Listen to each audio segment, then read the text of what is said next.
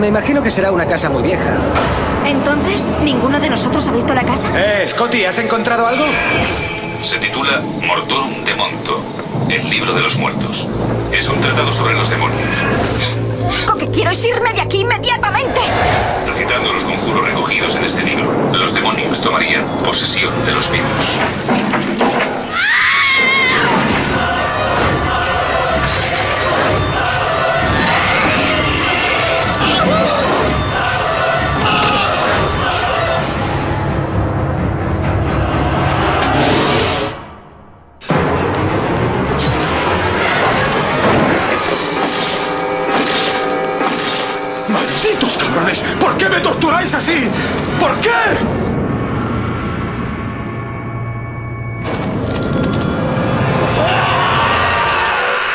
todos amigos y vecinos, bienvenidos a esta noble Casa del Saber, la CHUS, Asociación para el Conocimiento Humano Universal y Serio.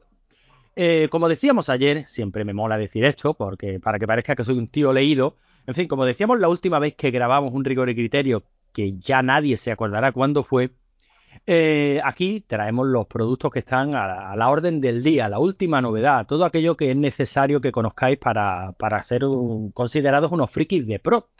Esta ingrata labor no la hago yo solo, sino que suelo hacerla en compañía de lo que es, a fecha de hoy, lo que se conoce como el núcleo duro de rigor y criterio. Eh, bueno, es el, núcleo de rigor y criterio somos los tres que estamos aquí y David Skywalker, que no sabemos muy bien si es duro, si es blando o qué cojones es David Skywalker. Pero quien sí está es Javier Sancho Fabregat, alias Calzacat. Hola Javi, ¿qué tal? Muy buenas, hombre. Yo duro, duro, no. No, estoy un poco fofo, ¿no? Pero David Skywalker, la cabeza dura sí que la tiene un rato, ¿eh? También te voy a decir. la cabeza dura y la cara de amianto. Y quien también está aquí es, eh, bueno, contra todo pronóstico, parece que ya asomando la, cabeza por fin fuera del pozo, eh, Manu, o sea, mi querido hermanito, el artífice eh, o perpetrador de las crónicas Lozano. Mm, ¿Qué tal, Manu? Buenas, aquí muy bien. Estás hablando de cosas duras y de asomar la cabeza y yo es demasiado pronto para empezar con chistes guarros, así que voy a correr un tupido velo. Bueno, el caso es que no sé si lo sabéis y si no lo sabéis yo, yo os lo digo, no hace demasiado se ha estrenado una nueva parte de la que ya sí se puede considerar una longeva franquicia de Evil Dead, de Posesión Infernal. Una película a la que ya llegaremos a comentar que, bueno, que parece ser que ha sido acogida con, como decían en los Monty Python, y hubo gran regocijo. Eh, nosotros ya daremos nuestra opinión cuando lleguemos a ella, pero se nos ha ocurrido empezar, como debe de ser, por el principio.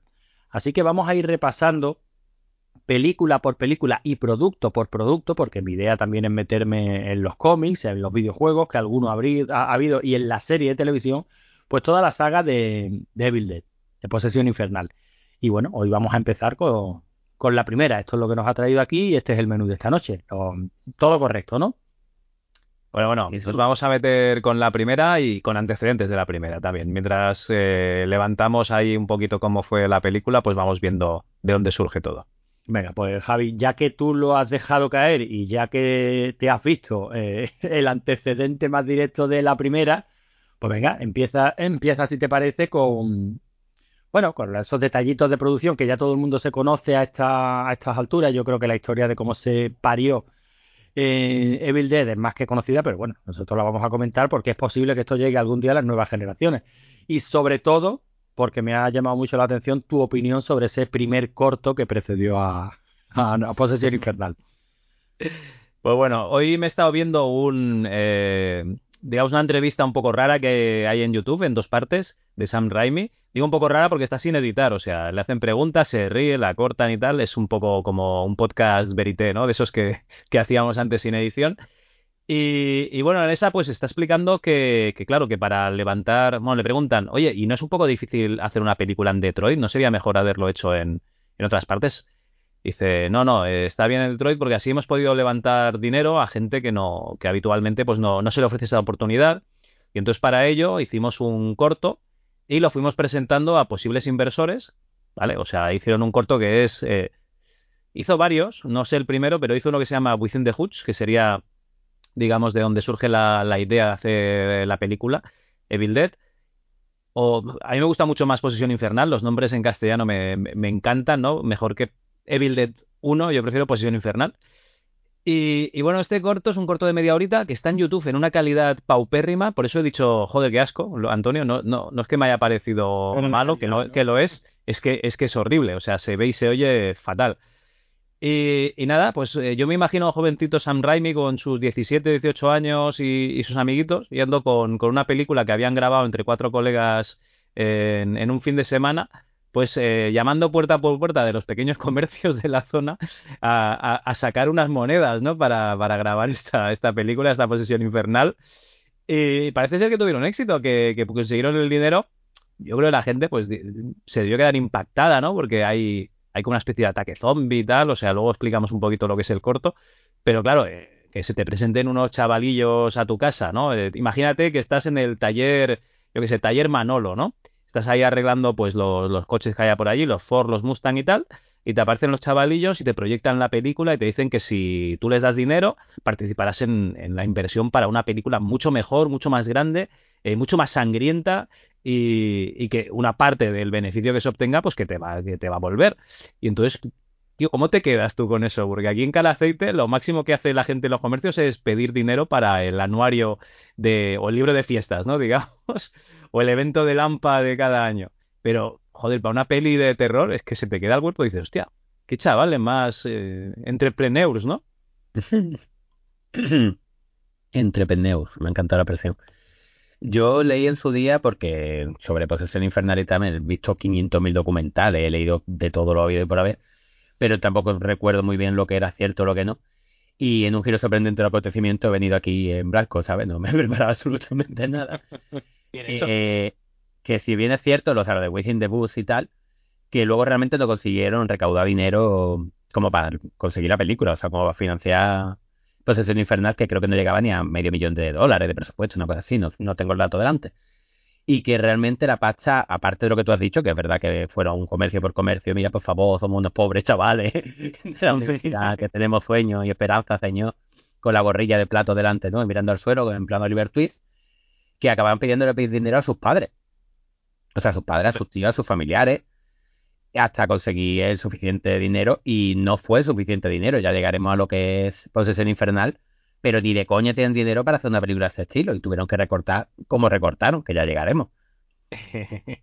bueno, además de, recordar, un segundito, eh, el dato eh, estimado en IMDB son 350 mil dólares que se les quedaron cortos si es que, si es que llegaron a ser estos. Pero a ver, Antonio, que te he interrumpido. No, no, decía que en cualquier caso, claro, a ti te llama la atención lo de los pobres chavales pasándose por, mm, por los comercios locales pidiendo dinero. De todas maneras, eso lo hemos escuchado también muchísimas veces y yo creo que ahí va también un poco la mentalidad del, del país. O sea, tampoco quiero ser yo sentar cátedra aquí, no sé si eso será tan así, pero que desde luego lo hemos escuchado muchas historias y forma parte del imaginario del empresario eh, norteamericano, ya va a ser cualquier tipo de empresa, pero sí es verdad que aquí se suele decir mucho es que no podemos hacer cine porque es que no nos ayudan, porque no hay subvenciones. Y allí eh, no es esta la única historia que escuchamos en ese, en ese sentido, ¿no? Me estás queriendo decir que si en lugar de Sam Raimi fuese Samuel Ramiro, hubiese esperado ahí en la puerta del ministerio a que le diese una subvención hasta que hubiese podido hacer la película. No, eso, eso, implicaría buen trabajo y moverse. y tú diciendo, no me dan dinero. No, no es así. Y no hace mucho tuvimos la, no hace, no hace mucho tuvimos la charla con Paul Urquijo y, sabemos que levantar un proyecto de este país también es muy difícil, las subvenciones es muy poquito, pero también te lo tienes que currar un montón. Por eso digo que no, que no es tan así, pero que estamos hablando de los Estados Unidos, un sitio en el que lo típico es el chavalín en el suburb montando su mesita para vender limonada, ¿no? O sea, que, que está muy en el ADN. Cuna del capitalismo, sí, sí. Claro, es así, está muy en el ADN de decir, bueno, pues yo me quiero montar un negocio y me tengo que buscar la vida. Y no es esta la única historia que vamos a escuchar del tío que o que vendió su coche o que rehipotecó su casa para conseguir el dinero para invertirlo en un, en un negocio. Cosas que aquí me consta que también se harán, pero que a lo mejor no tenemos tan interiorizado y al que las haga eh, le dirá, pero tío, tú estás loco, ¿no? ¿Cómo hipotecas tu casa para invertirlo en este negocio? Y allí parece que es algo bastante más habitual, aunque también podemos tener sesgo de, atención, ¿no? O sea, todas las historias que nos llegan van en esa línea. Eh, ¿Cuántos? O sea, sabemos la historia de San Raimi, ¿por qué? Porque consiguió levantar su película, bueno, digo San Raimi, digo mm, Bruce Campbell, lo digo a todos, ¿no? Pero porque consiguieron levantar su película y circunstancialmente la película tuvo éxito y, bueno, luego nos ha llegado una historia de la que mucho de lo que hay está contada por sus propios artífices y por supuesto ahí habrá mucho de adorno y mucho de mito, ¿no? Pero que, que no es tan raro el hecho de, o, no se me hace tan raro en el contexto que estamos hablando de gente que se vaya buscando la vida, pues para poder levantar su película. Me ha dicho que sea raro, a mí simplemente me ha parecido eh, gracioso, ¿eh? ¿no? o sea, tampoco hace falta ahondar en el tema. me ha venido... perdóname, no te preocupes, Javi, todo esto luego lo corto en edición. Sí, sí, corta, corta. Perfecto, perfecto. Que me ha venido un flashazo de una de las cosas, porque ya digo que no, no he mirado. Pero de Within the Woods me ha venido un flashazo de que le dieron parte del dinero porque la ponía como una especie de película, de sesión como Greenhouse cutre en el cine de su pueblo, de su ciudad. Y no me acuerdo como introducción a qué película. Era la primera, era eso, Within the Woods, que era el corto, y luego ponía una película que era una película, no sé si era eh, de, joder, ¿cómo era? Freak Show, no Freak Show, no. Ay, ¿cómo se llamaba? La de los, de los Freaks. Eh, Freaks. Browning, Freaks. No recuerdo si era Freaks o era Rocky Horror Picture Show. Era una peli de culto y pusieron delante porque le gustó mucho al proyeccionista del cine Within the Boots y ellos cobraban parte del taquillaje o algo así. Eso me ha venido como flashazo porque ya digo que yo he leído un montón sobre esta peli. No sé si es verdad o no. Si es mentira que alguien le escribirá y dirá, es un normal, ¿qué estás diciendo? Podría ser, podría ser. Si te digo la verdad, no, no tengo ni idea. Pero bueno, que de una manera o de otra eh, consiguieron el presupuesto para, para, ponerse a rodar de malas maneras eh, esta posesión infernal. Pero bueno, os hago nada, eh, como se dice en Cataluña, sin centimes, ¿vale? de, del Within the Hoods, o sea, un pequeño resumen. Básicamente hay dos parejas que están de fin de semana en una cabaña en el bosque, ¿vale? Nos va sonando. Entonces, Bruce Campbell, que entiendo que es Bruce Campbell porque se ve como la mierda eh, el vídeo en YouTube. se ve muy, mal, Se ve muy mal. Y además lleva gafas y está muy delgado y muy joven, claro. Es que es un ñicri. Yo creo que es él. Eh, más que nada porque saben los créditos. Y, bueno, que se encuentra como una especie de daga india, una cosa así. Total que se, entiendo que se corta porque es que se ve fatal. Eh, además los subtítulos no se pueden poner, con lo cual si hay algo que no entiendas o se oye mal, pues te jodes. Y eh, pues eso se convierte en un zombie y ataca al resto de, gente de la casa. Hasta que eh, pues hay una, una, chica ¿no? que, que vence al, o que sobrevive, la última superviviente, pero en un giro de los acontecimientos, pues el zombie en la última, en el último fotograma se levanta, ¿no? De, esa muerte que parecía que tenía. Así que, bueno, nos encontramos con peli de zombies, que yo creo que, vamos, el referente que tenían era Romero, claro. Y, un poquito más, porque, porque sí que se ve un poquito más de como de intención de, de hacer gore, ¿no? Y, y de que se vean escenas un poco más fuertes como esa escena de, cortar mano que luego veremos también en, yo creo en toda la saga casi, hay una escena en la que se corta una mano, eh, mucho cuchillo, en fin, media horita de, vídeo horrible, pero bueno, que ahí está un poquito la esencia de lo que querían hacer. Eh, luego ya se ve que, pues, que hicieron más cosas en Posición Infernal. Yo creo que luego se ven terroríficamente muertos que querían hacer unas cosas si hubiesen tenido más dinero, pero eso ya lo hablaremos más adelante.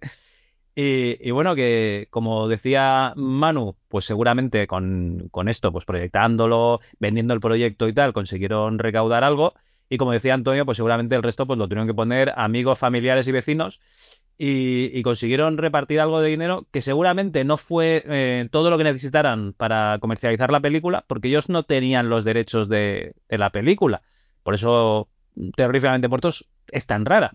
Pero bueno, eh, a eso también llegaremos en Terroríficamente Muertos. Perdón, perdón, ya, ya acabo con Vision de Hoods. No, no, para nada.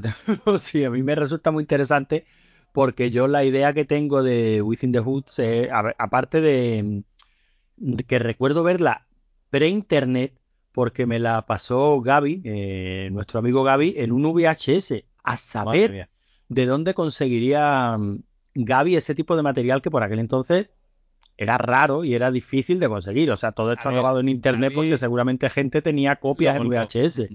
Gaby es MSXero. A este tío, cuando nosotros todavía íbamos al, colegio, le pasaban hentai y, y, películas de esta. Gore seguro. Pues esta ya te digo que me la, me la pasó él y yo recuerdo haberla visto hace muchísimos años y no quedarme ganas de verla. Porque, pero, no por mala, a ver si me entiendes. Lo veo como un, como un experimento interesante eh, en el sentido de que se ven aquí ya maneras de lo que luego será eh, débil, de, o sea, posesión infernal, ¿no?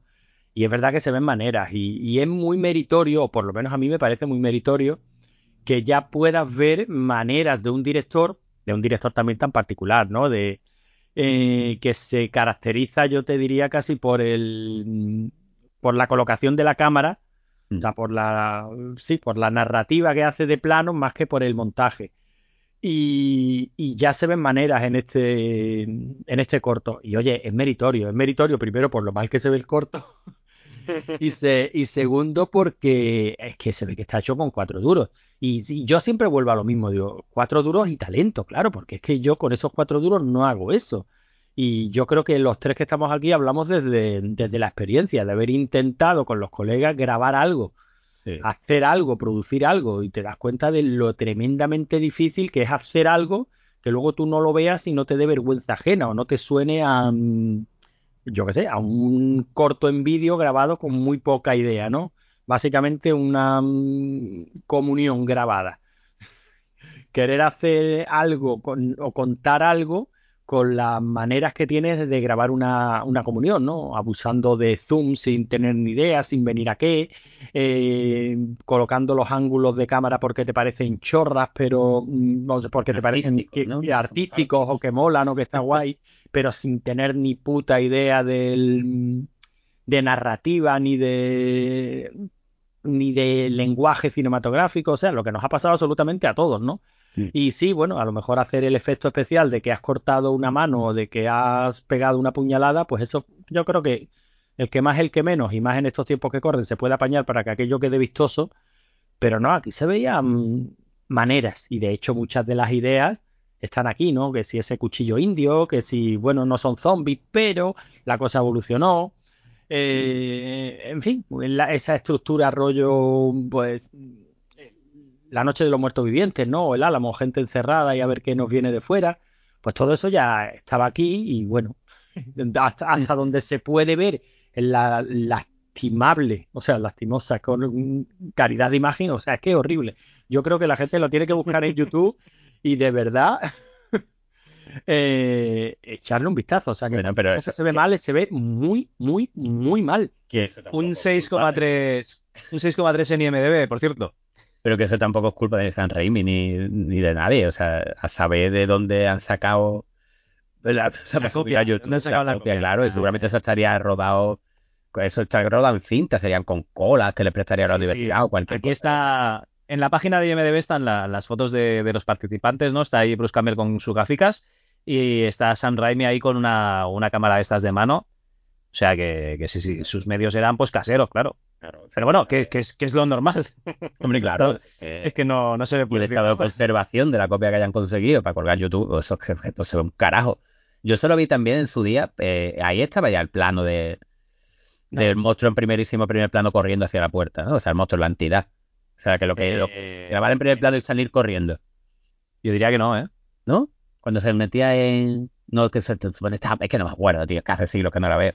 El personaje de Bruce Campbell era el poseído, ¿no? Era y una muchacha se escondía en la cabaña y no iba corriendo hacia la puerta. Hostia, pues eh, si sale eso, me lo habré saltado, tío. es tan, tan oscuro que no has visto un carajo, claro, también puede ser. Podría ser, podría ser. No, no, puede ser. Eh, ya te digo, hace siglos que no la veo, que no. De hecho, de hecho es lo que estaba esperando, ¿eh? O sea, estaba esperando ahí la, la cámara, porque claro, es que si un efecto... Bueno, que es que cuando entremos en posición infernal pues ya hablaremos, ¿no? Pero que, que un efecto que llamamos la, la, la casera, ¿no? Que se montaron. Sí, sí. Que ya podemos empezar cuando queráis directamente con Posición Infernal, ¿eh? que es el, plato del día. Ya venga. Pues venga, Duray, ¿queréis hacer hablar de los mm, consabidos detalles de producción? ¿Quién estaba detrás o vamos a la peli? Esto como dicen en el tiempo de culto, ¿no? Estos son los mm, Sound Select de la de Posesión Infernal. Es que todo Posesión Infernal es un Tom Select. De hecho, yo creo que se lo sabe todo Dios. Hombre, es que yo creo que casi Posesión Infernal se ha convertido en el arquetipo de la peli que todo el que alguna vez ha soñado con eh, rodar algo o grabar algo, pues se le queda, ¿no? Los detalles que son un grupo de amigos que se conocen en la escuela, que se conocen prácticamente desde niños, que lo que forman su productora, que a raíz de ahí ya viene todo, ese Bruce Campbell, esa Reina de Sans, este, siempre se me olvida el nombre de Bob Tapper, ¿era? No. Robert Tapper, sí. Robert Tapper, sí. Y, bueno, pues todos los detalles los tenemos ahí, ¿no? Que el rodaje fue un horror, que lo pasaron francamente mal, que tuvieron que, que sobre todo lo más difícil era evitar los errores de récord porque tenían que grabar o en fines de semana o de un verano al siguiente. Y no morirse de frío. Y no morirse de frío, que ninguno de los actores y actrices eran, eran profesionales. Y, se nota. Eh, que, que, las escenas del sótano están grabadas en el sótano de la casa de San Raimi, que el coche que sale ya lo ponen como como guiño en todas las demás. No sé, que son detalles que se han dicho tantísimas veces que a mí personalmente me parece más interesante eh, nuestra idea de la peli, nuestra opinión de la, de la peli y sobre todo cómo nos va soportando el paso de la película, el paso del tiempo, ¿no? Pero bueno, si queréis hacemos un pequeño resumen, aunque yo creo que he mencionado todos los detallitos que todo el mundo conoce ya, ¿no? Mira, hay una cosa que, que he oído hoy que no, no sé si la había oído nunca, que Sam Raimi comenta que la cabaña esa a la que tenían que ir, pues que no, no es la que les habían buscado la gente que buscaba decorados. O sea, ah, eh, la cabaña que acabaron estando mm, no era, eh, la otra se, pues se la quitaron, no pudieron grabar allí. Y aquí tenemos un grupito de cabañas. Eh, no sé la que estaba llena de... Estaba llena de... no, no, es... Ah, vale. Que Estaban ocupadas, sí, fueron allí y no pusieron de alojarlo porque eran unos chungos de la época. Había unos moteros ahí, ¿no? y no les dejaban. Y se tuvieron que buscar una al lado que no estaba preparada para vivir y por eso se morían de frío. Y tuvieron que pagar el fuego mobiliario para calentarse. Eso es un chocho, es buenísimo. Se ve que estaba llena de mierda de vaca todo lo que es el exterior. Había como tres toneladas de mierda de vaca que tuvieron que apalear para que, claro, para que no saliese en la película ni ir pisándola todo el rato. Y, luego empieza a contar una historia de terror realista o real, según Sam Raimi, de, la cabaña, que dice que en esa cabaña vivía una madre, una hija y una abuela. Tres generaciones de la misma familia, todas mujeres, y que una noche de tormenta se levantó la niña, fue a la habitación de su madre, pero la madre estaba muerta. Entonces fue a avisar a la abuela, pero se encontró a la abuela muerta también. Y, entonces, pues eh, salió afuera, pues eh, la noche de tormenta, todo de rayos cayendo por allí, y la oyeron los vecinos y la adoptaron y tal, y no sabían por qué se habían muerto, pues ni la madre ni la abuela. Y cuando eh, empezaron a grabar, se ve que la, la señora, ya mayor, desapareció cuando empezaron a grabar y nunca la han encontrado, nunca más. Te dejan ahí como, cayendo de que eh, estaba en el sótano de la cabaña. También te digo una cosa, tú te pones a escuchar las historias que cuentan tanto el San Raimi como el hermano como Bruce Campbell y es que ellos disfrutan como condenados inventándose, porque yo me Qué porrazos, qué porrazos se fumaban. Y tío, exagerado. Que había que tienen enterrada eh, por la zona de la cabaña mm, cosas de la producción y claro, todos los fan locos se han dedicado allí a, a excavar. Como los cartuchos de té en el desierto, Sí, tío, y salió Bruce Campbell diciendo, no, no, seguís cavando, pero a lo mejor desenterráis un, un mal olvidado. Uh, seguramente no tengan nada enterrado allí, ni, polla. Eh, las cosas de la producción que se cuentan, lo típico, es saber cuáles son verdad, cuáles son mentiras. Lo que sí se sabe es que lo, el resto de actores que no, o sea, Bruce Campbell es que está, estaba un poco loco, ¿no? Era también muy de la cuerda de, de San Raimi, pero los demás cuando le llevaron para, mira, vamos a tener que hacer unos reshoots porque nos quedan las escenas, creo que eran las del sótano, lo que te comentaba antes, le dijeron que ni locos, que ellos no volvían a, a meterse allí, que estuvieron tres meses pasando frío, pasando hambre, que no habían visto un duro y tal, y entonces eso, se metieron en el sótano de la casa de, de San Raimi y con pelucas, eh, interpretado el personaje femenino, con relleno en el sujetador, y de Hay 200, hay 200 eh, personajes acreditados como falso actor. qué buenísimo, Ay, madre mía. Bueno, empezamos con la peli, ¿no?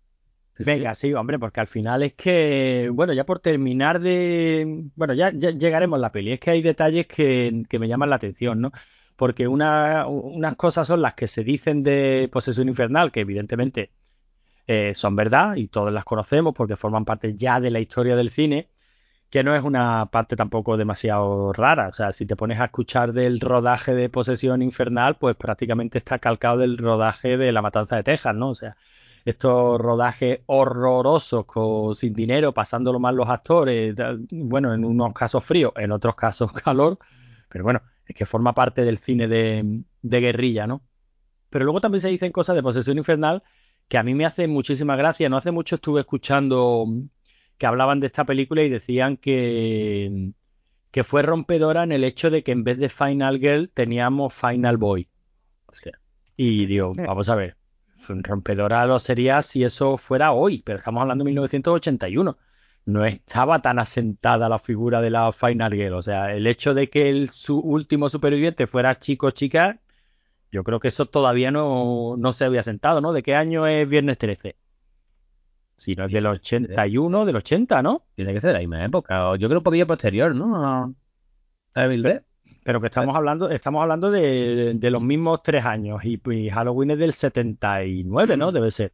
Del 80 es Viernes 13 del año anterior, sí, a Evil Dead. Y sí, Halloween de, de los 70 seguro, tiene que ser 78, 79. que sí, que habíamos tenido una Final Girl en Halloween y otra en Viernes 13 y luego un Bruce Campbell, Final Boy, por llamarlo de alguna manera, en Posesión Infernal. Hombre, decir que eres rompedor, perdona. Bueno, sabes que la historia también tiene su, su intrahistoria, lo de Bruce Campbell, ¿no? el nombre que le pusieron. O sea, le llamaron Ash porque era el primero que iba a morir, igual que en Within the Boots y le decían a Ash porque iba a convertirse en ceniza durante, así como una parodia, ¿no? Jajaja, ja, ja, qué gracioso. Y al final, eh, pues lo visto, como era el único que más o menos sabía actuar. Sabía actuar. Ah, me gusta la acotación, más o menos. Sí, sí, porque Bruce Campbell. Ah, no, a partir de la segunda me juega un huevo y yo siempre voy a defender a Bruce Campbell, ¿eh? Pero en la primera, Bruce Campbell como caricato es maravilloso. Sí, sí, pero tiene muy buenas cómicas. No, sí, sí, sí, por eso digo que como caricato es maravilloso y súper bueno, lo borda. tiene mucho carisma. Pero en la primera es horrible, es horrendo. Pero imagínate cómo son el resto, claro. Y por eso cambiaron el. No me lo tengo que Y por eso lo dejaron a él el último, vamos, no por otra cosa. Sí, sí, por eso digo que todas que al final todo este tipo de decisiones son muchas veces son circunstanciales. También lo decía Romero, ¿no? Cuando hizo La Noche de los Muertos Vivientes, que no había ningún tipo de intención en que uno de sus héroes fuera negro, ¿no? Bueno, yo ahí tengo mis dudas, pero él lo decía, él, y, que básicamente se apañó con lo que tenía. Muchas de estas decisiones que con el paso del tiempo consideramos, pues gente que era, bueno, no, ya al margen de que sean aceptadas o no, que la gente las considere, pues eso, eh, o rompedoras o reivindicativas o tal. Eh, básicamente, muchas veces, mira, nos apañamos con lo que había. O sea, la, una, una, concatenación de circunstancias que nos han llevado a, que nos han llevado a esto. En el caso de Bruce Campbell como As, evidentemente serían una serie de casualidades, de afortunadas casualidades, porque yo creo que nos han traído un personajazo. Sí. La que decías tú, la matanza de Texas, también es muy comentado, por, salirme un poco de la tangente, pero vamos, lo que le decían a Top Hopper, ¿no? Sí, Top Hopper. Sí, que qué maravilla, cómo había hecho estilo tiburón, eh, que apenas hay muerte en la película, no se ven en pantalla, no, pero muerte y no se ven en pantalla porque no tenía un duro para grabar muerte en pantalla y tuvo que ponerla fuera de plano o un detallito por aquí o para insinuártelo porque no tenía dinero. O sea, no, no las grabó porque no podía grabarlas, no por otra cosa. Sí, al final está claro que muchas de estas cosas que, mm, consideramos grandes, lo, bueno, el mismo tiburón, ¿no? o sea, el mismo tiburón es más que sabido que, el animatrónico era horrendo. Claro, que el tiburón no salía porque se oxidaba. y por eso se grabó casi todo en cámara subjetiva. En informática siempre se dice, ¿no? Que de un buen, o sea, un buen book consigue, de un book se consigue una buena featura. Una featura, sí, sí, pues tal cual.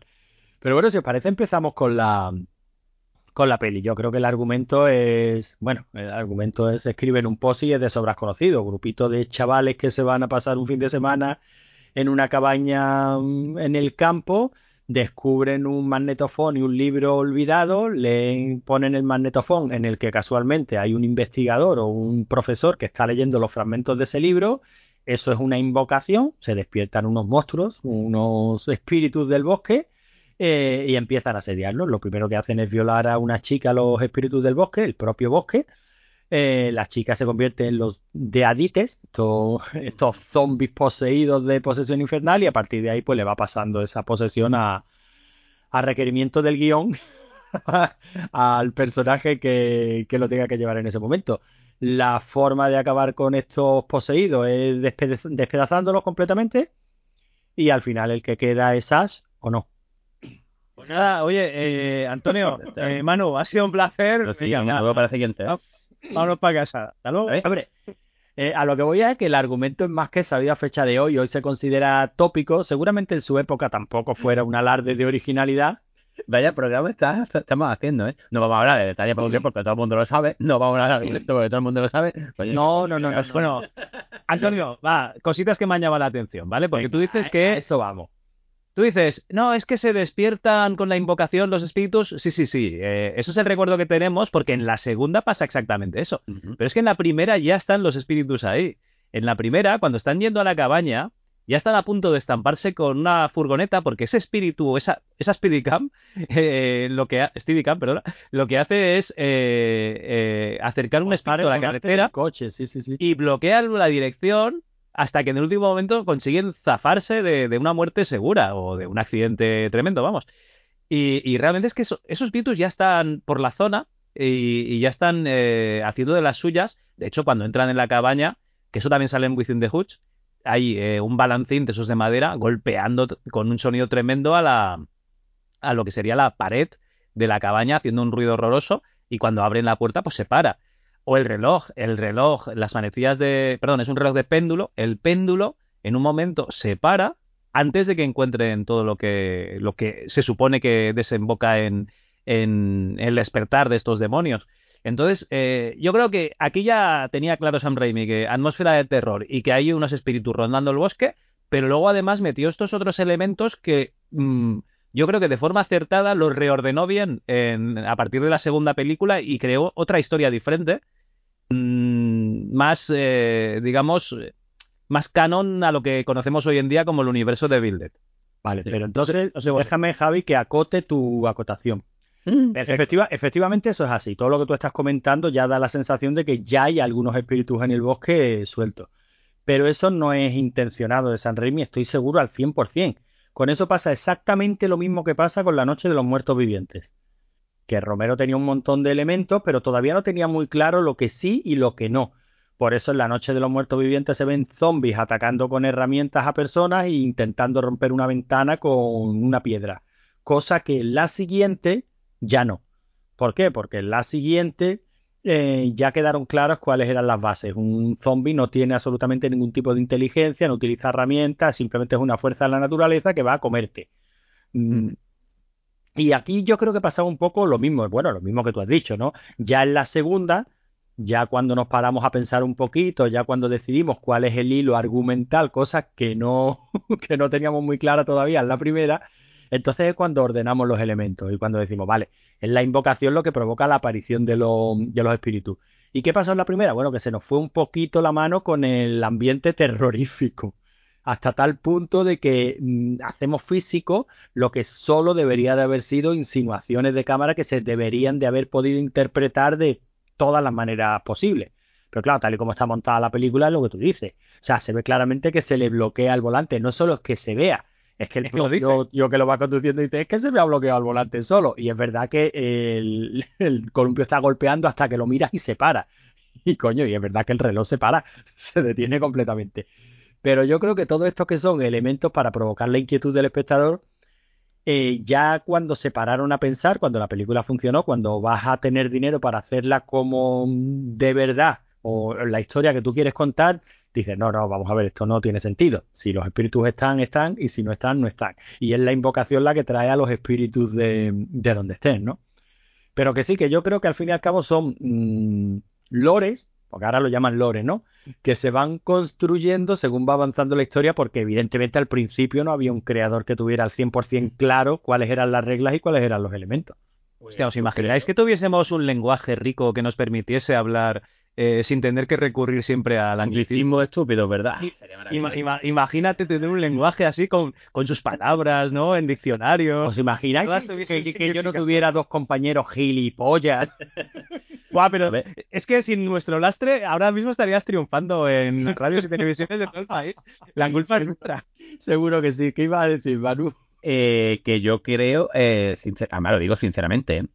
Que lo que ha dicho Javi de que al principio de que los espíritus ya están allí y tal, y que tú luego has dicho es que hay unos elementos que todavía no le dieron forma y tal. No, no, no, yo creo que la película, la original, lo que te quiere decir, lo que te quiere contar es que se leyó ese libro, eh, se quedó grabado en el magnetófono y al leerse el libro ya se habían despertado los espíritus.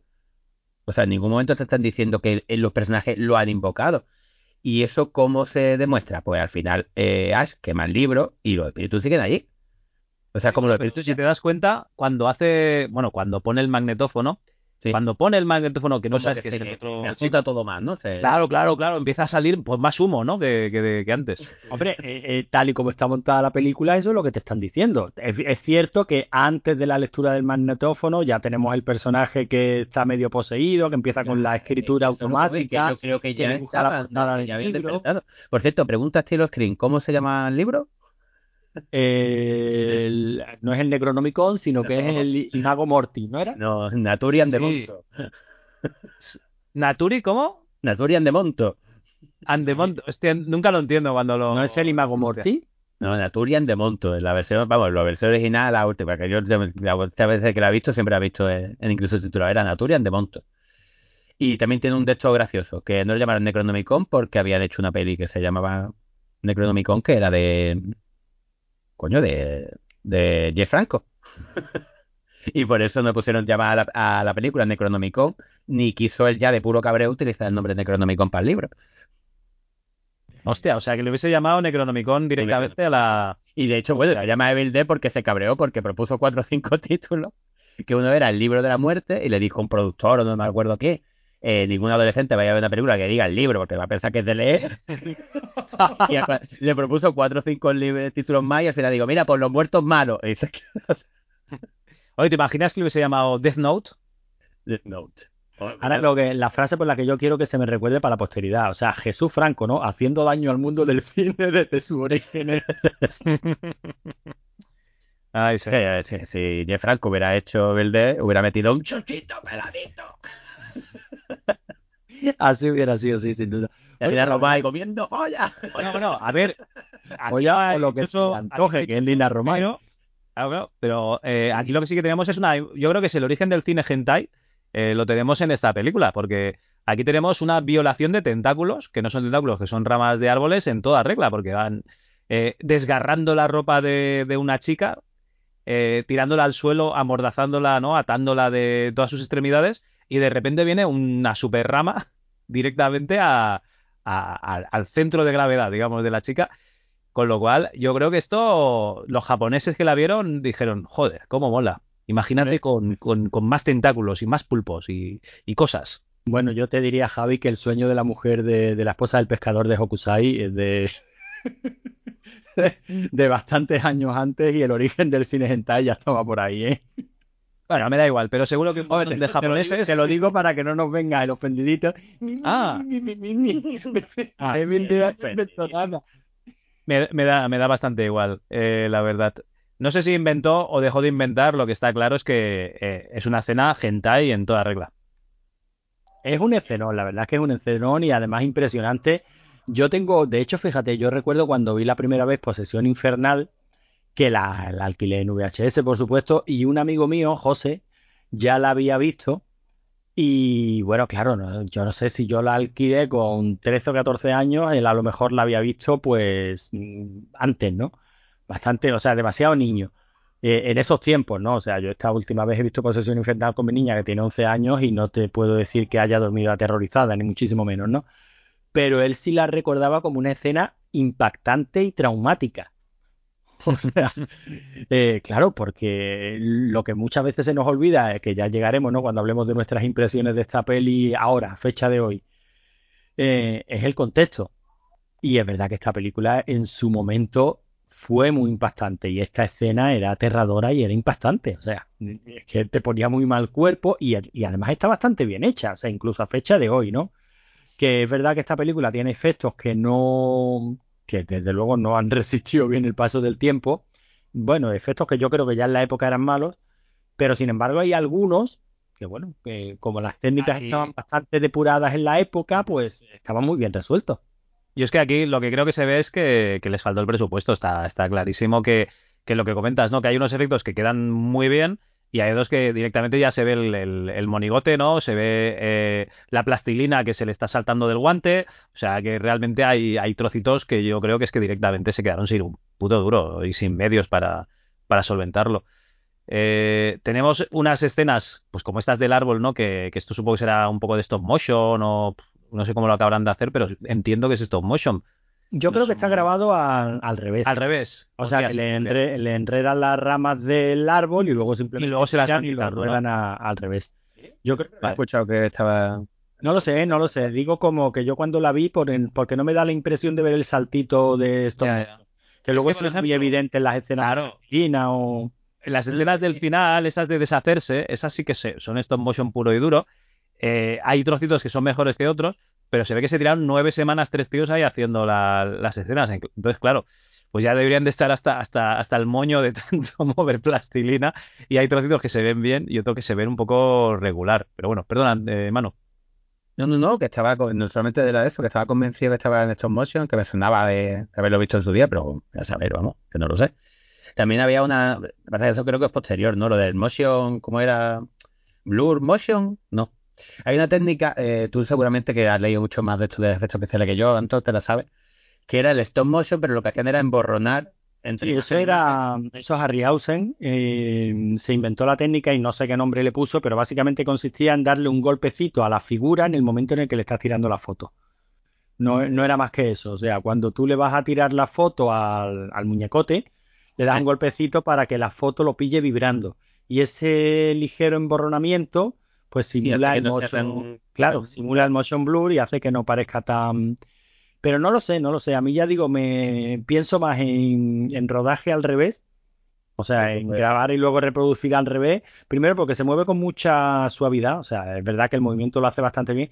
Y luego porque el stop motion sobre integrado sobre un personaje real Sí, suele pegar un cante del es muy difícil. Suele pegar un cantazo de la hostia. O sea, es que yo creo que eso solo lo hacía bien Harryhausen. ¿no? Se da por la pasión que yo tengo por ese hombre, ¿no? Bueno, a ver, que a mí me encantan las pelis de Harryhausen también, o sea, la- y la sigo viendo a fecha de hoy y me sigue gustando, y de pero joder, cantaba, o sea, cantar, Hombre, cantaba. claro, canta, por, por, por- que- por bulería, ¿sabes? Por cojones, le tienes que entrar al juego, si no, no te tragas esas películas hoy día, eso es evidente. Y, o sea, está la escena de la violación, pero a mí la que más recuerdo, y siempre me acuerdo de esta película, y de verdad que me da un más rollo de la hostia, es la del lápiz, el lápiz en el tobillo. Y a fecha de Ah. hoy me sigue dando un grima que lo flipas, ¿eh?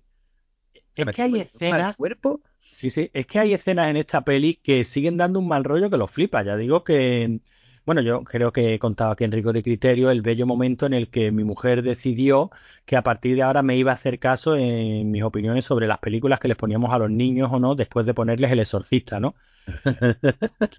Que no, que no es para tanto, ¿no? Que no es para tanto. Yo, nena, no es una película para que vean los niños. Que no, hombre, que, que yo no la recuerdo.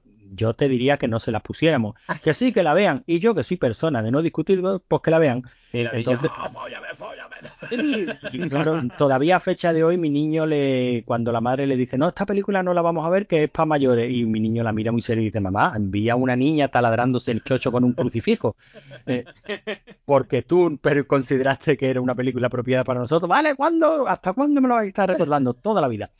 A lo que me vengo a referir es a que mi niña de 11 años vio El Exorcista y efectivamente no le pareció una película agradable de ver, pero es que estuvo viendo Posesión Infernal y ya digo que siendo consciente de todas las carencias, de los muñecos, de que no es el tipo de cine que están acostumbrados a ver, aunque mi niño vea mucho cine antiguo, pero había dos o tres escenas, entre ellas la de la del lápiz en el tobillo, de taparse con un cojín y decir, ¡ah, qué desagradable! Porque es verdad que esta, esta película sigue teniendo escenas que no te voy a decir que impacten, ¿no? No quiero pecar de, de naif, pero que son escenas que dan cosica, porque Claro. están bien hechas y que- porque... es lo que hemos hablado siempre también de que son efectos prácticos, o sea, Sí. porque hay un lápiz, no atravesando un tobillo, pero sí atravesando una prótesis, pegada al pie de un tío, y está ahí, o sea, y claro, eh, Y hoy en día es que como yo creo que el ojo mm, se ha acostumbrado tantísimo a lo digital que es que ya nos reímos, tío. Es casi imposible.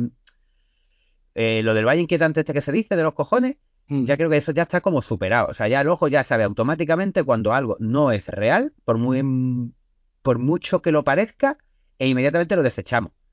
Porque por la nueva, la de, no la última, porque no la he visto todavía, la de 2013, la Sí. 2013. Sí, 2000. Tiene escenas que son ultra mega cafres y muy bien hechas, pero a mí no me dieron el mismo grima que el puto del tobillo, te lo digo en serio. Bueno, claro, porque al final están agujereando una prótesis y, y está saliendo rojo y lo está remenando ahí el lápiz. Claro, tío, y tú te estás es imaginando ese lápiz partido que se te va a quedar la mina por un lado y un trocito de madera ahí encajado y el daño que tiene que hacer. Y claro, es que te está haciendo daño solo de, de- de pensar. Imagínate qué te pasa, tío.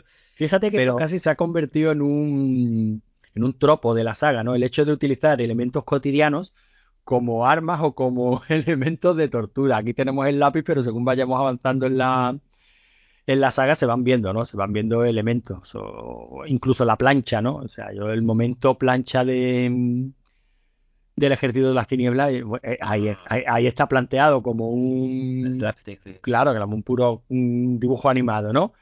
Pero, pero es buenísimo y no deja de ser, bueno, pues te voy a, te voy a pegar la cara a la plancha de hacer hamburguesas, ¿no? Tiene cosas muy, muy, muy chulas. Y ya digo, y esta primera, yo creo que, aunque de verdad que los efectos le han pasado una, una factura terrible. Terrible porque estamos hablando de una película que ya se hizo como se pudo en 1981, que es que estamos hablando de cuánto, de 40 años, ¿no? Que se dice Hombre, pronto. También os voy a decir que, que los ojos de, de los de Adites dan muy mal rollo. La ambientación, porque esa casa es un puto desastre, da muy mal rollo.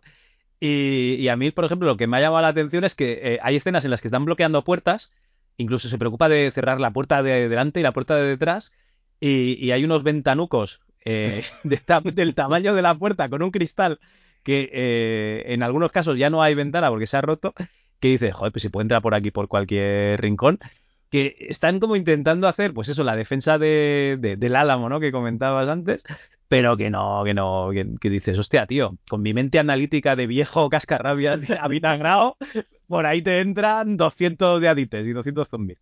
En fin, eh, la peli, no sé si coincidiréis conmigo en que no tiene ningún asomo de, de- de humor por ningún lado. No, no pretende. No pretende en ningún momento, eh, pues eso, tener un, ni una gracia, ni un compañero que haga un chiste, ni, ni, ni nada por el estilo.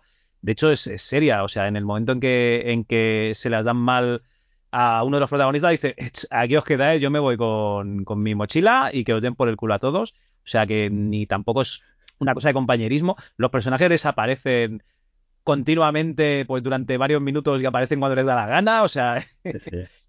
es una cosa que, que tiene una ambientación de, de peli de, de misterio terror directamente. Te puedes reír, te puedes reír con la cara de Bruce Campbell cuando está diciendo sí, sí, sí, corta con la Si cortara su- obviando, Claro, claro.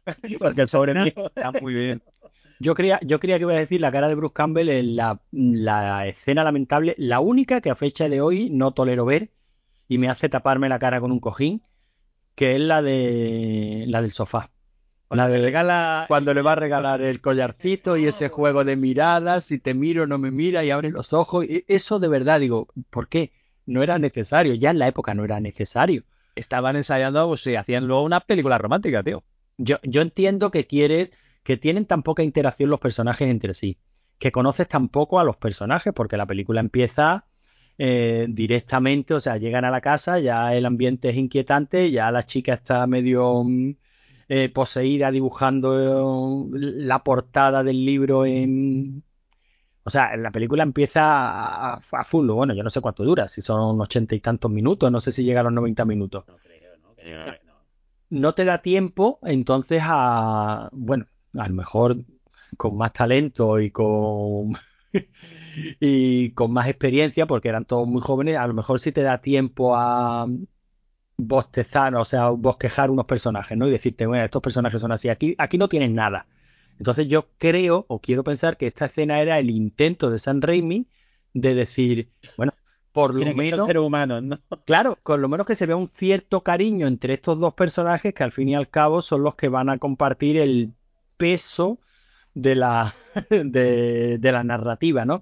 De por lo menos, bueno, en la novia y por eso le va a costar más trabajo matarla y por eso se va a resistir a tal y por eso... No sé, son, el- son los únicos personajes en los que hay una cierta interacción en el que diga, bueno, son seres humanos, no son meros monigotes para luego despiezar convenientemente. Pero es que está tan mal, está, está tan mal, tan de vergüenza ajena. Es que, pues, es que no es. Ya te digo que yo a Bruce Campbell de verdad que no me parece mm, tan mal actor como la gente dice que es. O sea, el tío tiene una vis cómica de la leche, el tío mueve el cuerpo como Dios, eh, los gestos, lo que pasa es que es actor de comedia y él sabe que es actor de comedia. O sea, eh, se, ha, se ha hecho parodias de sí mismo un millón de veces, la peli esta que él mismo dirigió, la propia serie, que la serie está, para abrazarlo, o sea, la serie está impresionante. En el Ejército de las Tinieblas está impresionante, pero a nivel de comedia. Pero aquí- tú dirías que un, tú, tú qué consideras un buen actor, porque es que yo creo que las cosas van por ahí, porque Bruce Campbell es Pepe Viñuela. El tío, es verdad, el tío es puro, Sí, sí. pura fisicidad. Exacto. O sea, Sí, sí, sí. Eh, para mí no es un buen actor en el Bueno, sentido no. de que no tiene registro. Ahora que su personaje lo clava y que como personaje me parece maravilloso. Claro, para claro, mí, bueno, un buen actor, sí, claro, razón, un buen actor actor es no un es. tío que tiene registro. De acuerdo. A mí cualquiera que se meta con Bruce Campbell eh, me parece un gilipollas directamente, ¿eh? O sea, Pues es, pues es un un actorazo, no digo más. un, re- un respeto. No, no, no, pero que tienes razón, tienes razón. Tenía un registro, pero su registro lo bordaba. Pues ya está, lo Claro, borda. sí, sí, lo clava. lo Y él es consciente de ello perfectamente y se dedica a hacer su registro. Y, a- y además un tío que tiene dos, vamos, tiene las luces súper bien puestas, tiene la cabeza en su sitio. Él sabe de dónde viene, él sabe que eso lo debe toda la serie B y hace personaje. Y está Ah, continuamente fíjate haciendo fíjate lo que referencia te y lo flipa sí, y lo que- disfruta. Claro, es que si lo sacas de ese registro, como hacía en, ¿cómo se llamaba esta del policía? Maniac Cop. Ah, sí. Puf, ahí, Bruce Campbell está horrible. Uy, calla, tío. Porque es un personaje Hablando de, serio. Hablando de haters, eh, hace muchos años, antes de conoceros, yo tenía un blog, como todo el mundo. O sea, ahora que todo el mundo tiene podcast, ahora que todo el mundo tiene podcast, Otro. Claro, claro. Y, y resulta que, que, pues veía películas de mierda, ¿no? Y las eh, medio analizaba, más que nada porque me veía tres cervezas viéndolas y digo, va, venga, para las risas. Y, y hacía una entrada. Uy, pues eh, puse Maniac Cop un poco regular, porque la verdad es que me pareció una puta mierda de película. Y, y, y tuve un hater que, que no tienes ningún tipo de criterio, ni vergüenza, y tal, que el Pascual, digo, hostia, tío. A uno que me lee, me ha tocado uno al que le gustaba la película. Pues bueno. No, no, no la recuerdo yo tampoco mucho. A ver, que a mí que te guste Maniac Cop, pero si el- eh, de esto lo hemos hablado muchísimas veces y cuando toca tocar este tipo de películas, eh, eso hay que aceptarlo. Si a mí me parece maravilloso que te guste determinadas películas, si a mí Maniac Cop me parece una película divertida, pero buena no es. Y esta, y- y- divertida. no, yo sí me lo paso bien con ella, me río con las chorradas, ¿no? Aunque Bruce Campbell ahí está horrible porque pretende ser un papel serio, que es lo que hablábamos, ¿no? Y cómo hemos llegado a Mania, a Cop. Pero, mm, pero una peli como Evil Dead, por ejemplo, me cuesta mucho trabajo y mira que yo he dicho que a día de hoy es una película que no se le puede recomendar a nadie como película, como ejercicio de eh, mira, esta saga que está dando, está pariendo tan buenos productos, o por lo menos productos tan, tan vendibles y tan, tan divertidos, porque para mí lo son, ¿no? Empezó con esto. O este director que, que te ha dado momentos tan felices también, porque San Raimi ha hecho cosas muy, muy chulas, empezó con esto. O sea que como ejercicio de ver cómo se puede levantar una película de la nada, va a ser muchísimo esfuerzo, muchísimo sudor y que aún hay, y que aún en la carencia más absoluta se puedan vislumbrar lo que es el talento que tenía este tío, que lo tiene, eh, las ganas de hacer cine que estaban ahí, y aún así dar tres o cuatro escenas de que sigan impactando 40 años después, o impactando, por lo menos provocando algo, no la más de la, la más absoluta de las indiferencias. Pues a mí me parece meritorio. Ahora, buena película, una película para ver hoy, sí, recomienda a tío que te va a encantar, pues lo que vas a conseguir es que alguien te diga, pero qué mierda me has recomendado. Uy, pues yo ahí no estoy de acuerdo contigo, ¿eh? ¿De cuál estamos hablando? ¿De Maniac Cop o de No, de. Dead, A mí Evil Dead me parece muy divertida de fecha, a fecha de hoy. O sea, no digo a fecha de hoy, pero yo cuando conocí a, A mí- a mi novia hace 10 años se la puse y se lo pasó bien. Se, lo, Se rió, ¿no? se rió, se lo pasó bien. Claro, sí, sí, sí, yo, yo no Que digo no que es el pero- objetivo, no es el objetivo Claro. originalmente, pero coño, también que han pasado 40 años y una película hecha con dos duros. pero que se lo pasó bien viéndola, que no le resultó aburrida en ningún momento. En cambio le puso La Matanza de Texas, que creo que, bueno, objetivamente, hablando del cine, yo decía objetivamente una gilipollez, ¿no? Pero me da la sensación que es mejor película, ¿no? Y se aburrió profundamente. Pues ya aquí no mata a nadie, es cierto, un coñazo. Pero escúchame, Manu, entonces, con Evil Dead, que pretendía ser una película de miedo, se rió. Claro que se lo pasó bien, claro que puede ser divertida. Con La Matanza de Texas, a fecha de hoy, no se ríe nadie. Pero es que con La Noche de los Muertos Vivientes no se ríe nadie. Y una tiene 40 y la otra tiene 60. Sí, pero. Y, con, y, con, los mismos medios. Porque con los mismos medios, sí, pero no puedes comparar. Eh, o sea, la labor. El maquillaje que había en Evil Dead, eh, los, los, actores que había en Evil Dead, que no eran ni siquiera actores, la cantidad de efectos especiales, bueno, de maquillaje, efectos prácticos que había. Pero es que los eh, actores que había en La Matanza de Texas tampoco eran actores.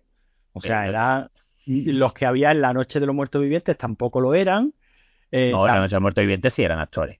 Pero, pero no eran actores de prestigio, eran actores, de actores profesionales. Los de, los de Bill no eran actores directamente, eran sus colegas de la universidad. No lo sé, no lo sé. Yo, yo pienso que esta película, el paso del tiempo, no ha permitido que siga siendo lo que pretendió ser la época y eso dice de la película. Y eso dice algo de la película. Que puede ser divertida. Cállalo, mutealo, que se está metiendo con Evil ¿eh? ¿A qué venía yo? No, no, no. A ver, yo os voy a decir una cosa. Eh, a día de hoy pensaba que no, que no se aguantaría, pero a mí la película me ha ido como un tiro. O sea, de hecho la he visto en dos días, pero porque directamente es que he dormido poco. Y no, no, no, no, no. Las cosas como son.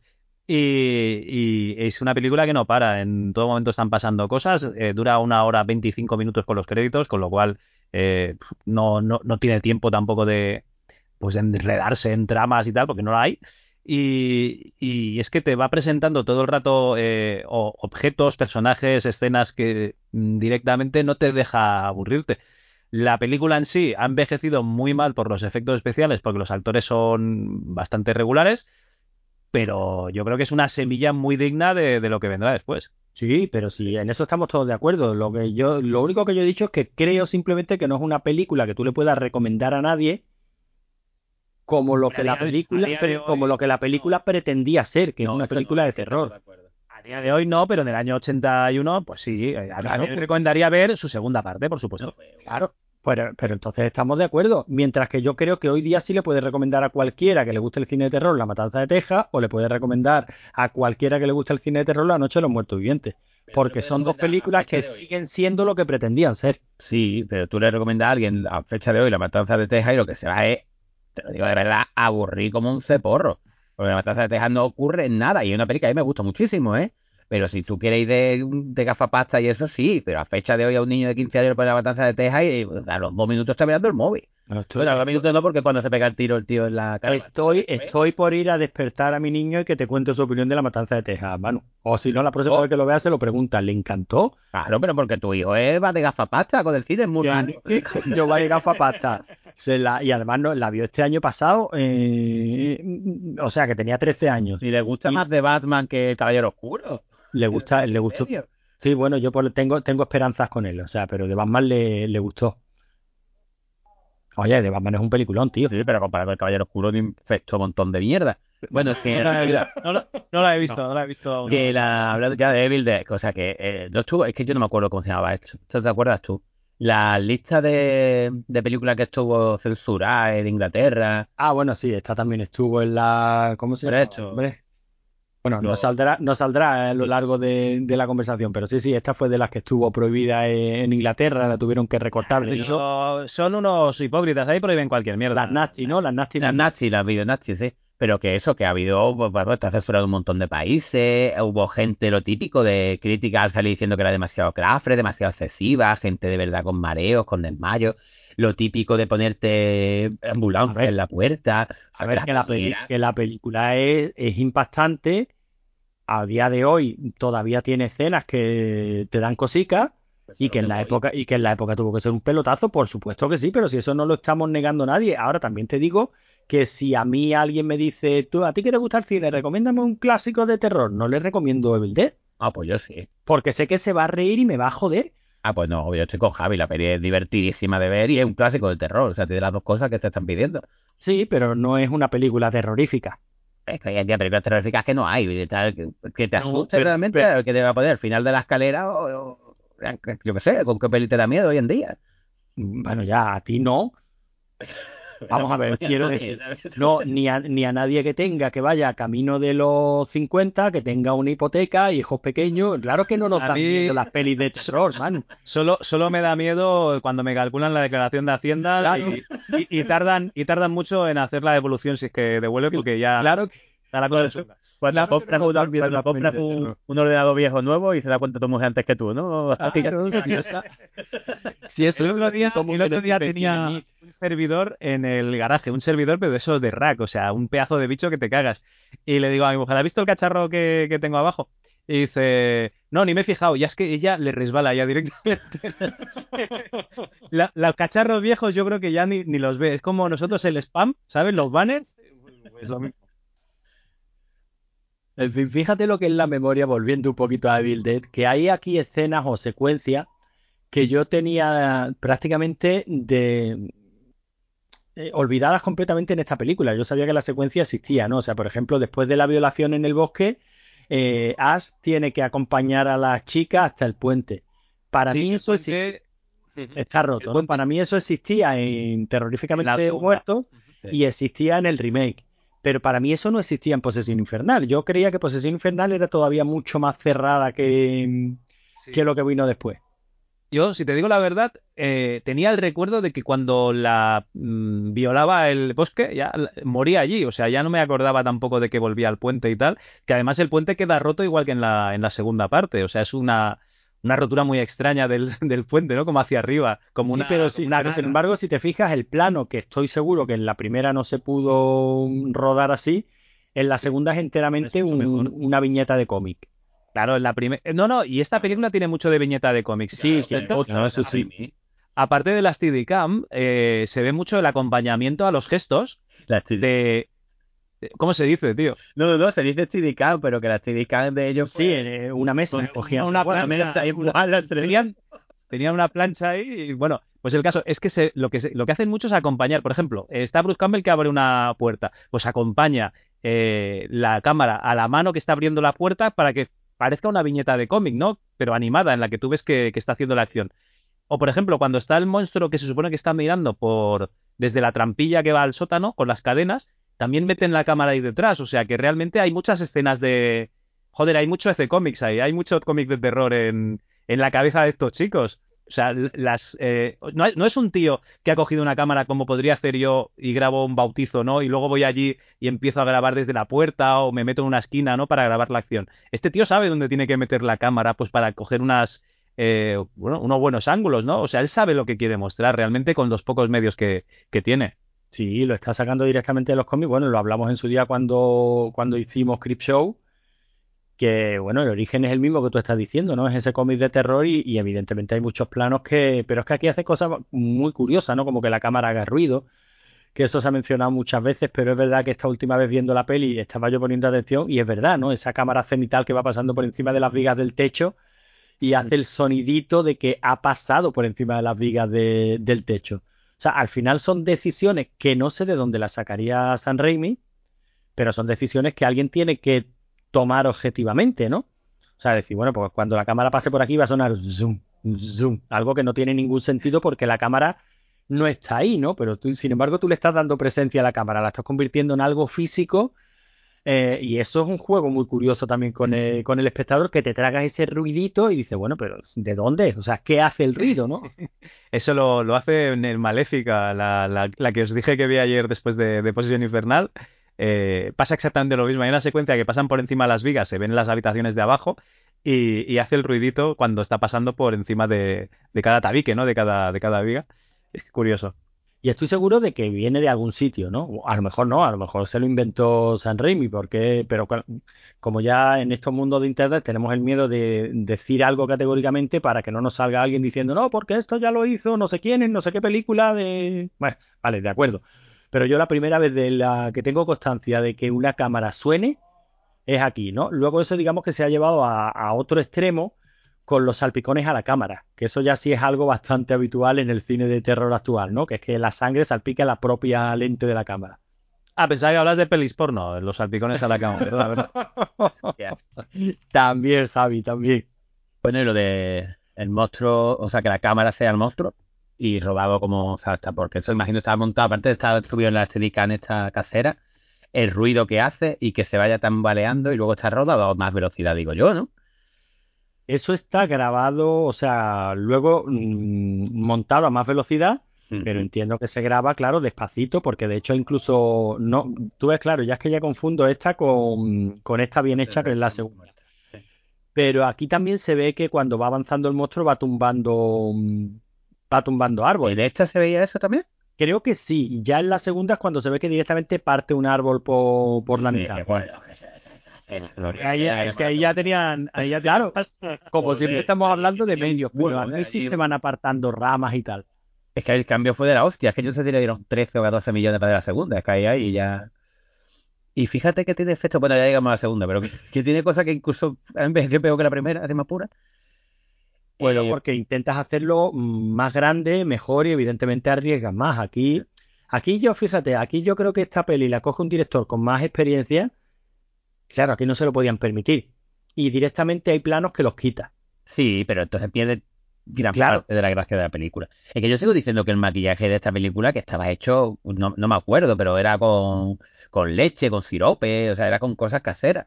Sí, pero eso era la mezcla de la, de la la Luego el maquillaje supongo que sería... Ujú. Sí, sí, había, había prótesis y tal. Pero que yo sigo pensando que el maquillaje de esta película, que no eran maquilladores profesionales, ¿eh? que eran ellos.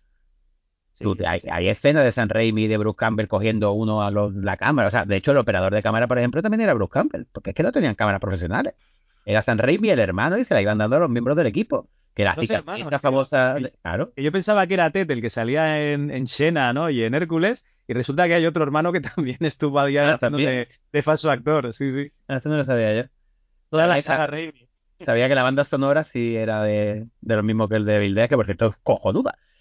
Eh, es un tío que ha ganado premios y todo. Es lo que es lo que comentaba Antonio, que aquí se ven muchas cosas, eh, escenas que, que luego pues rescatará, ¿no? Los, los movimientos de cámara y luego la, la música de piano que, que, por ejemplo, todo- todos recordamos la segunda escena, o sea, la escena de la, de la segunda película, la de la, la danza, ¿no? De la, Ah, de la sí. novia cuando resucita, que tiene una escena de piano espectacular.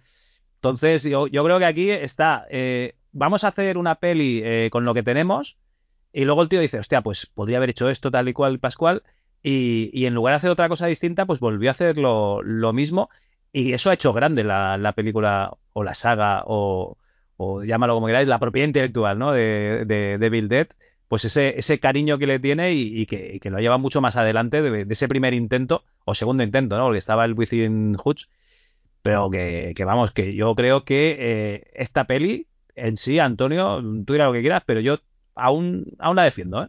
No, no, vamos a ver, que yo la película la defiendo, que yo lo único que he dicho es que mm, a mí... ¿Cómo, Antonio? ¿Que vas a dejar a los niños sin bibliotecas? A mí, me, a mí me cuesta mucho trabajo recomendarla como peli de terror, pero precisamente porque sé que el que la vea me va a venir al día siguiente diciendo, mira, mm, esto qué mierda He es. visto, he visto este mojón, cabrón. Claro, y no me gusta, y no me gusta escuchar esto de esta película, porque es que esto, eh, que decir de Devil Dead, esto qué mierda es no tener ni puta idea, pero con perdón. Porque había muchísimo talento detrás. O sea, es que primero estamos hablando de un directorazo, estamos hablando de un actor con sus limitaciones, pero que el tío a nivel físico es un, un maestro. Luego, joder, aquí estaba gente como uno de los hermanos Cohen, no sé cuál, creo que Joel Cohen. Y estaba por aquí ayudando en el tema del montaje y de la edición. O sea, que es que había muchísimo talento aquí detrás. Eh, Ya te digo, de la banda sonora, ese hombre ha ganado algún Emmy, ese hombre ha... Eso de la, de la esta escena, de Hércules, toda aquella época de Espartaco y tal, era el que hizo la banda sonora de todas esas series. Eh, Pasto de los Lobos, eso lo acabo de buscar. que vamos, que sí, que el tío de la banda sonora también era, era famoso. Estaban, tú, lo- tú lo has dicho, los Cohen, estaba uno y luego se hicieron amigos del otro y los dos le escribieron el guion de o la de crimen o la de risa, ¿tú te acuerdas? Es una peli, por Sí, cierto, sí. que tan moderno está y a mí me encanta. Me parto el culo de esa película. La peli está muy divertida. Eso, y San Raimi el hermano, que también es. Joder. Por eso digo que es que hay muchísimo talento aquí detrás. Entonces, esta peli, claro que es que al final es lo mismo de siempre. Esta peli se vende como es que si te juntas con un grupo de colegas y con ganas tal, puedes hacer. No. No, Si sí, te juntas con un grupo de colegas, que son, pues coño, eh, de los hermanos Cohen, San Raimi, es decir, es que tiene que acompañarte el talento. Es que cualquiera que alguna vez haya intentado rodar algo sabe que eh, si haces un plano contra plano parecen dos películas distintas. Y aquí la estaba viendo hace unos cuantos días que, que me puse a verla porque íbamos a grabar el programa y digo, joder, es que esta gente no tenían director de foto, pero la peli está muy bien fotografiada. O sea, es que yo no me creo que esta película se rodara a lo largo de tantos meses y tuvieran que es que si hay fallos de récord, que seguro que los hay, yo no los veo. Hombre, los tiene que haber, claro. Claro. Aunque también te ha dicho que fuera uno de los jóvenes el editor de la película, ¿sabes? Que es que está todo muy que hay bien. talento ahí. Claro, muy bien hilvanado, muy bien fotografiado, porque mm, es, que algo tan evidente como que toda la, todos los planos per- parezca eh, que pertenecen a la misma película, es que eso es muy difícil de conseguir. No, no, no. Y al mismo día. Claro, y hoy día, bueno, hoy día te pones meses un. Claro, un día, hoy día te pones un DaVinci Resolve, te vas a la pestañita de ajustar color, le das ajuste automático, igualar planos, y parece que la película está rodada eh, con la misma cámara, con los mismos. Pero aquí, o sea, que estamos hablando de un rodaje fotográfico, que la pasta se elegiría, evidentemente, en comprar películas, en revelar películas. O sea, estamos hablando de un tiempo en el que decimos un presupuesto de 375 mil dólares, pero que pasta no se le iría nada más que en películas en alquilar las cámaras y en revelarle esa, y revelar esa película. Y que luego te quede bien. Pero es que aquí queda bien. En la entrevista, Sam Raimi dice en un momento que, que la película la han grabado en 16 milímetros y entonces eh, el Robert, el, el Robert Tapper le echa bronca y dice, "Ch, no digas en qué está grabado, que entonces parece como que, pierde prestigio, ¿no? Porque no está grabado en 35. Entonces, es, eh, bueno, bueno, pues vamos a decirlo de otra manera. Dice, bueno, mientras nuestra cámara eh, ligera estaba grabando, no sé qué, ¿sabes? Pero que como que les da apuro, ¿no? Decir que con los medios con los que han grabado, cuando realmente han hecho una película que ya quisieran lo- la gente que grabó películas de terror en el 81. Pues eso, eso es lo que decimos, que es que la peli tiene un acabado muy bueno. Claro, evidentemente llega el gran momentazo final en el que todo tiene que empezar a deshacerse y a y a eso, a pudrirse delante de la cámara y queda como queda. Pero nosotros, Javi, no hace mucho hemos visto un remedio japonés de esto. Uf, uf, madre mía. Y esto, Ahí no había, había coño, esto es medios, medios no había. tentáculo de Avis. Mi- eh, medios no había, pero eh, Talento eh, menos. fu, no había cero talento. Por eso digo que, que no, que la película hay que defenderla como lo que es, historia del cine y desde luego la, la- la base sobre la que luego se sustenta una saga que, oye, que nos sigue dando alegrías a día de hoy y con los mismos artífices detrás. Que es que hasta donde yo sé, todos los productos que se han hecho de Posesión Infernal, San Raimi está detrás, Bruce Campbell está detrás y yo creo que eso se nota.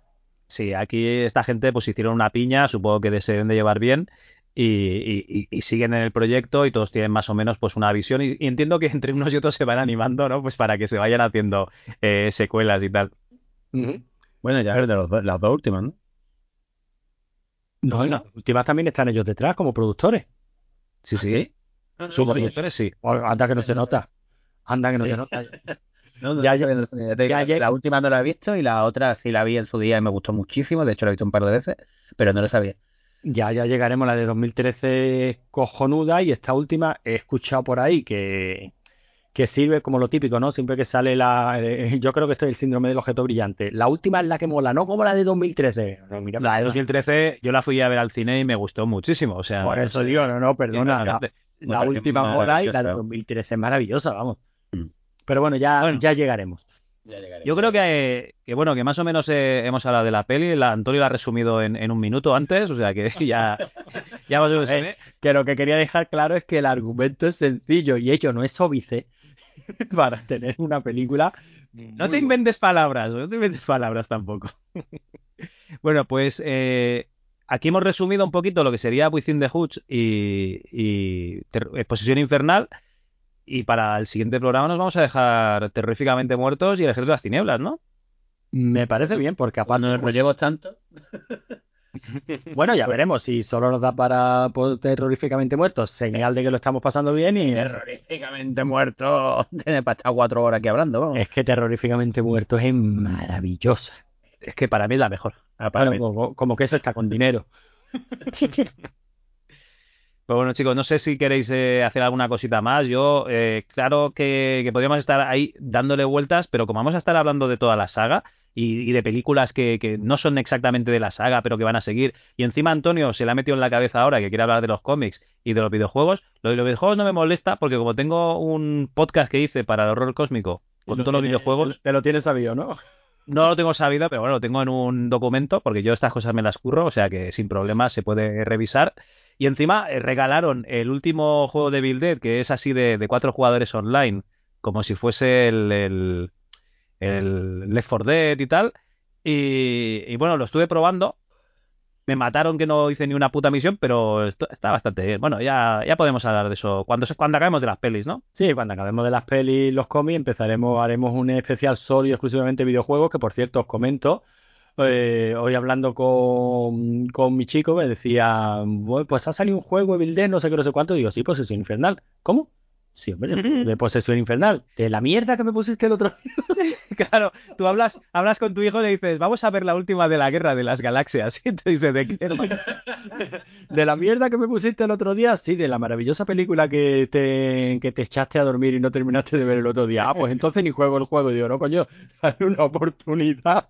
Eh, por cierto, estoy muy de acuerdo con Javi, me gustan muchísimo más los títulos en español, que ya te digo que Evil Dead le dijo, a los muertos malos. ¿Sabes? En plan, me pone el título cerca de los cojones y pues en infernal, bueno, un huevo. Y Pues sí. terroríficamente muerto en la leche.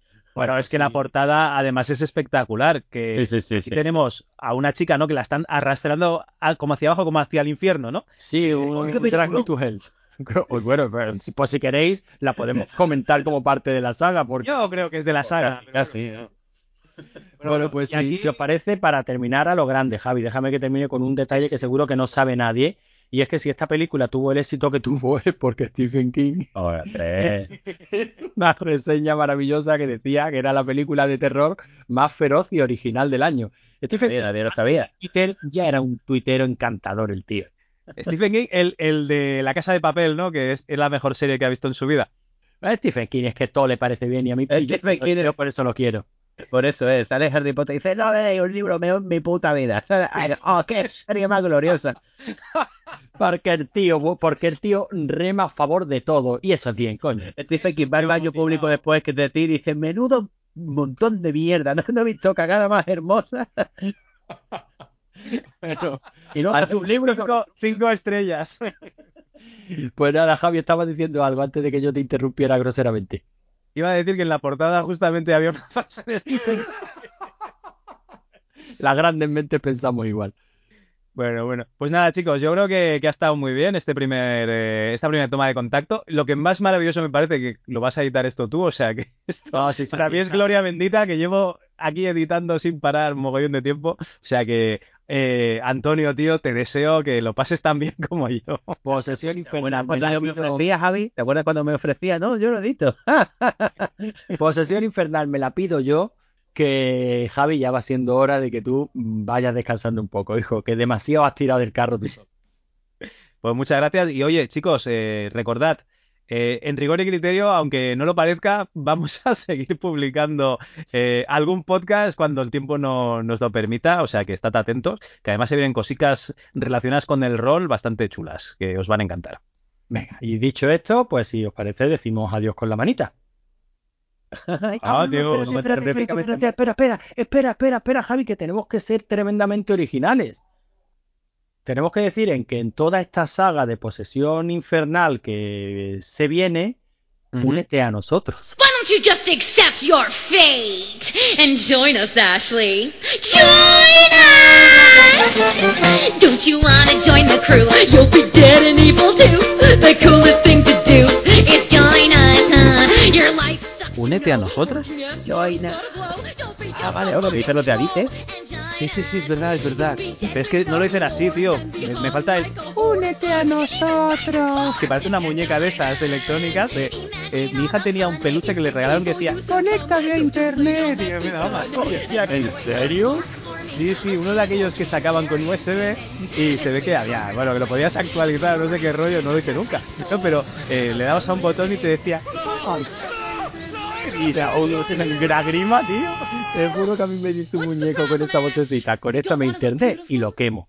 Mi hijo tiene uno que con formas de, de geométrica y cuando dice óvalo dice óvalo, óvalo, alrededor de la elipse. Que digo yo, pero qué coño, pero qué nada Vosotros sabéis que todo esto que estáis comentando ahora irá con la musiquita del final después del Únete a nosotros. Ese, ese- el que grabó la voz del muñeco ese es catalán, seguro, ¿eh? Manu, sé, lo que es un repipi del carajo. Que te estrella, estrella, que brilla y es bella. Me da un asco, tío. A ver, hay que comer, tío. Cada uno va a hacer el trabajo porque puede o que le sale, claro. Escúchame que yo tenía un muñeco que yo no sé quién le grabó la voz, pero el muñeco cantaba, se llamaba Piluco. Y cantaba una canción que decía, Hola amigo, ¿cómo estás? Contigo quiero jugar. Si te quieres divertir, canta esta canción. Bueno, pues Piluco, que pasó, que pasó por la lavadora tres o cuatro veces, con pilas y todo, y que lo dimos por muerto, lo pusimos en La noche, la noche de tormenta. Tal cual, tío. Lo pusimos en lo alto de un armario. Y ahí estaba con un montonazo de muñecos como este. ¿No tú te acuerdas de la escena de este en el armario? Pues allí estaba Piluco rodeado de peluche. Y una noche escuchamos una voz terrorífica por casa que decía.